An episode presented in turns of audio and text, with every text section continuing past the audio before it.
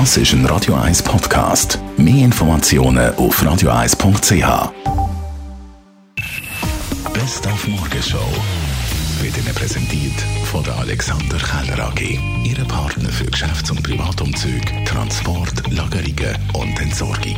AlexanderKeller.ch Wegen Corona schützen sich die Leute mit Hygienemasken. Sie waschen sich die Hände häufiger, treffen weniger Leute und halten Distanz. Darum haben das Jahr weniger Menschen eine klassische Grippe. Und das merkt man in den Apotheken. Grippemittel bleiben im Regal stehen. Ja, das haben wir sehr stark gemerkt, dass wir wirklich diese Sachen eigentlich fast nicht bis sehr wenig brauchen. Vielleicht äh, eins, zwei in der Woche mal. Also man merkt sehr gut, dass das wenig verlangt wird. Ja. Dann hat der Marc ja schon die Steuererklärung bekommen. Juhu. Und ihm ist auch aufgefallen, mit Homeoffice muss man die ein bisschen anders ausfüllen. Wir haben für sie nachgefragt, was sich da ändert. Also der Kanton Zürich hat sich durch eine pragmatische Lösung entschlossen. Man kann die üblichen Berufsauslagen ganz normal abziehen, auch wenn man zeitweise im Homeoffice war. Oder die tatsächlichen Kosten, die angefallen sind im Homeoffice, wobei die Regel gilt, dass 40 Prozent der Arbeitszeit muss im Homeoffice gewesen sein. Das sind also zwei Arbeitstage.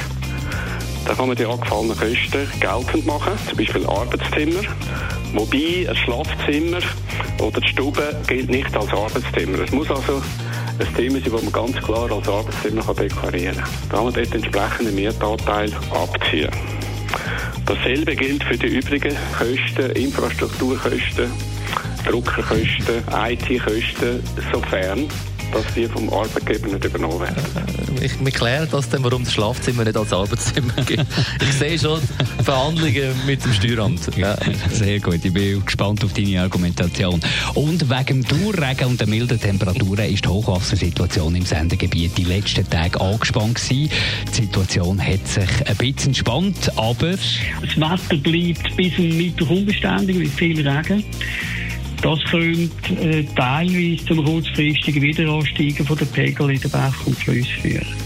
Wir gehen aber nicht davon aus, dass es in den grösseren Bach und Flüssen nochmal äh, die Gefahrenstufe 2 erreicht wird.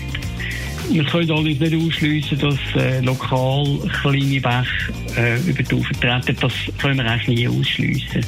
Ab dem Donnerstag rechnen wir dann mit der leichten Entspannung. Die Morgenshow auf Radio 1. Jeden Tag von 5 bis 10.